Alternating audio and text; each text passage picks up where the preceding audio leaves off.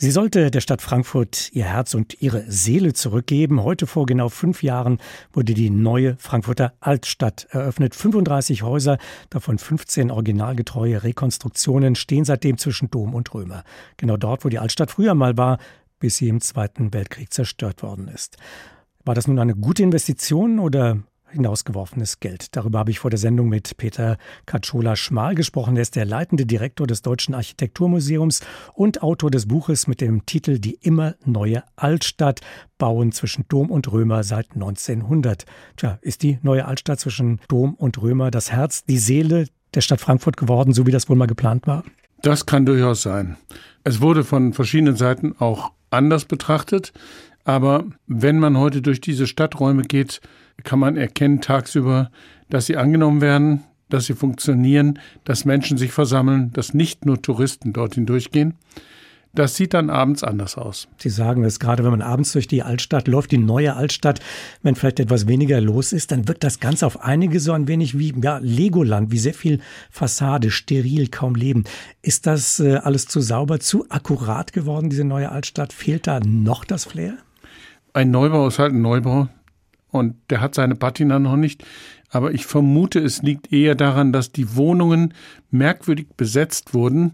Es wurden Personen mit einem besonderen Bezug zu Frankfurt, die durften sicher eine Wohnung kaufen beim Preis von etwa 6000 Euro. Das war damals unter dem pro Quadratmeter. Das war, das war noch unter dem normalen Preis. Und diese Leute sind aber nicht eingezogen. Also es finden sich verdächtig viele Wohnungen zu mieten und wenn man nachts durchläuft, egal an welchem Tag, hat man nicht das Gefühl, dass dort sehr viele Familien dort tatsächlich leben. Also da stimmt irgendwas nicht. Viele dunkle Fenster. Hat man bei der Altstadt vielleicht auch zu viel gewollt? Klimagerechtes Bauen, originalgetreue Rekonstruktionen einiger Häuser, Passivhäuser, Barrierefreiheit. Geht das nicht automatisch auf Kosten ja des Charmes einer Altstadt? Nein, nein, das hat damit nichts zu tun. Das ist das, was jeder Neubau heute bringen muss. Äh, in diesem Falle kommt sogar noch erschwerend hinzu, dass unten drunter eine U-Bahn-Station und eine Tiefgarage sind, von der man ein Geschoss abgetragen hat.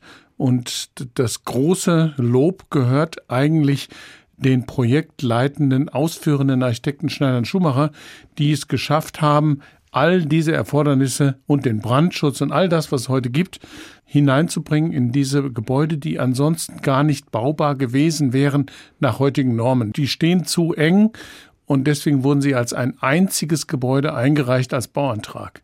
Und deswegen bei einem Gebäude kann der eine Trakt näher sein zum anderen, als es der Fall wäre, wenn es miteinander fremde Gebäude wären. Wie wird sich das entwickeln? Wird die Altstadt mal eine gefühlte Altstadt auch werden und nicht nur eine neue Altstadt? Natürlich. Also die Römerberg-Ostzeile ist zum Beispiel aus den Anfang der 80er Jahre, also etwas über 40 Jahre alt und äh, es wird kaum noch jemand geben, der sich erinnert, dass sie nicht da war. Die meisten werden sagen, die war immer schon da, wurde vielleicht im Krieg beschädigt und dann wurde sie etwas repariert. Aber dass sie eine Neuschöpfung ist, ist vergessen und inzwischen diskutiert wird jetzt der Denkmalschutz über die Häuser auf der Rückseite der Saalgasse, die postmodernen Häuser hinter der Schirn, deren Denkmalschutzwert wird gerade diskutiert. Genauso wird es auch in der Altstadt gehen. Der ein oder andere wird dann unter Denkmalschutz gestellt werden. Und wenn die Zeit vergeht, dann vergessen die Leute eine ganze Menge. Sie erinnern sich, es gab eine Bürgerinitiative, die hat geschrieben an die Zäune, freie Sicht auf den Dom. Dass die natürlich seit dem Krieg da war, die freie Sicht auf den Dom, ist ja nicht geschuldet, dass man jetzt den, die Sicht auf den Dom wegnehmen wollte, sondern man hat ja heute eine Sichtachse geschaffen entlang der Schirn, die in interessanter, enger äh, Gasse erfolgt ist und das ist der räumliche Zustand, wie er früher mal gewesen ist, wie man das zum Beispiel in Straßburg noch immer sehen kann. Und das ist spannend, weil das ist die, die mittelalterliche Stadträumlichkeit. Da war es eng und dann ab und zu weitet es auf. Und das war dann ein bedeutender Platz. Das war dann halt der Römerberg. Es war der Platz vorm Dom.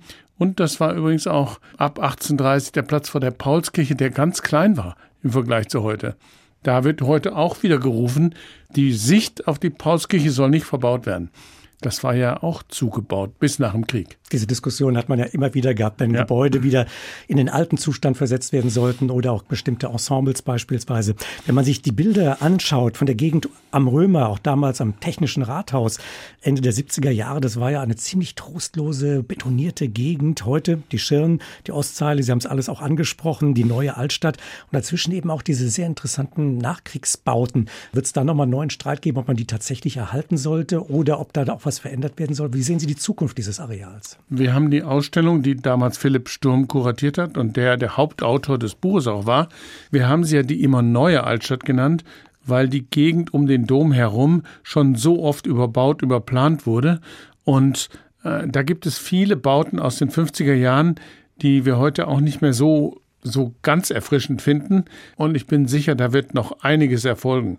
Im Moment wird ja gerade die Berliner Straße in ihrer Funktionalität als große Straße eingeschränkt. Es gibt nur noch zwei Autospuren. Da kann etwas passieren. Und es wird nicht nur Straßencafés und Umbau des Bodenbelags sein. Langfristig, wer weiß, ob da nicht das ein oder andere Gebäude wieder in den Straßenraum vorrückt und der Straßenraum an der einen oder anderen Stelle enger wird. Also die alte Altstadt wird ähm, ständig neuen Dingen unterworfen, neuen Veränderungen.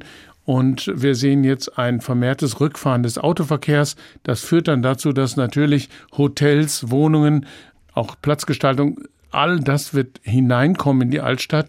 Und das wird spannend werden, wohin das noch führen wird.